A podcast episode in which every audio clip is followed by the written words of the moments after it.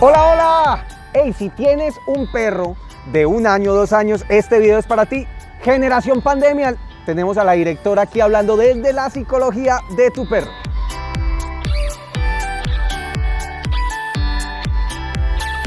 ¿Qué es la generación pandemia? Son perros, uno, que vivieron mucho tiempo en sus etapas primarias, cachorros, jóvenes, en espacios muy controlados, súper divertidos, exceso de amor, mucha compañía y objetos extraños era difícilmente verlos.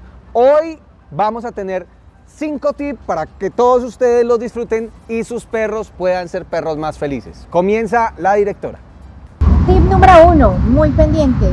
Para las familias consentidoras, papás y mamás de esos peludos donde les dan muchísimo amor, los sobreprotegen, demasiado exceso de cariño, vamos a trasladar toda esa emoción y todo ese cariño al exterior, ya que los peludos pandemia son muy inseguros, sobre todo en exteriores, en espacios urbanos donde todavía no conocen muy bien, donde no tienen un buen relacionamiento. Vamos a darle la comida en, en el exterior, en la calle, Vamos a permitir que personas desconocidas acaricien tu peludo para positivizar el entorno y positivizar los elementos urbanos.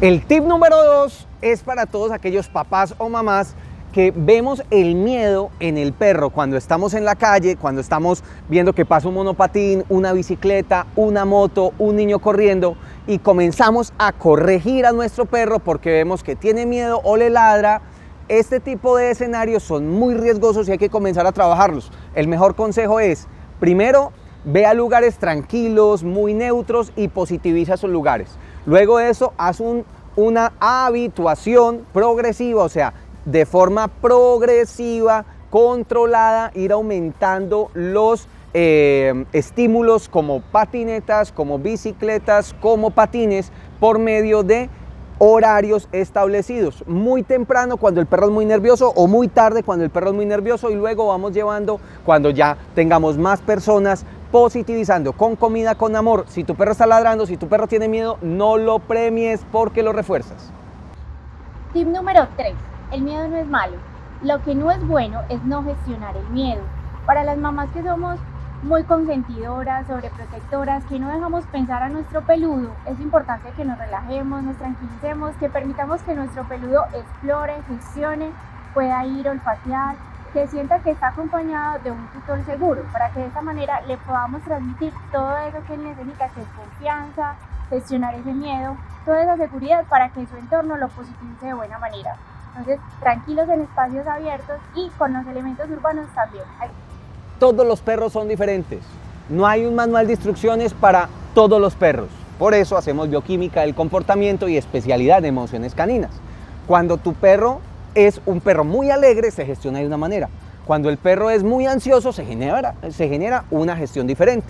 Cuando el perro es controlador, es triste, tenso, melancólico, debes analizar primero qué temperamento tiene tu perro para saber cómo trabajarlo.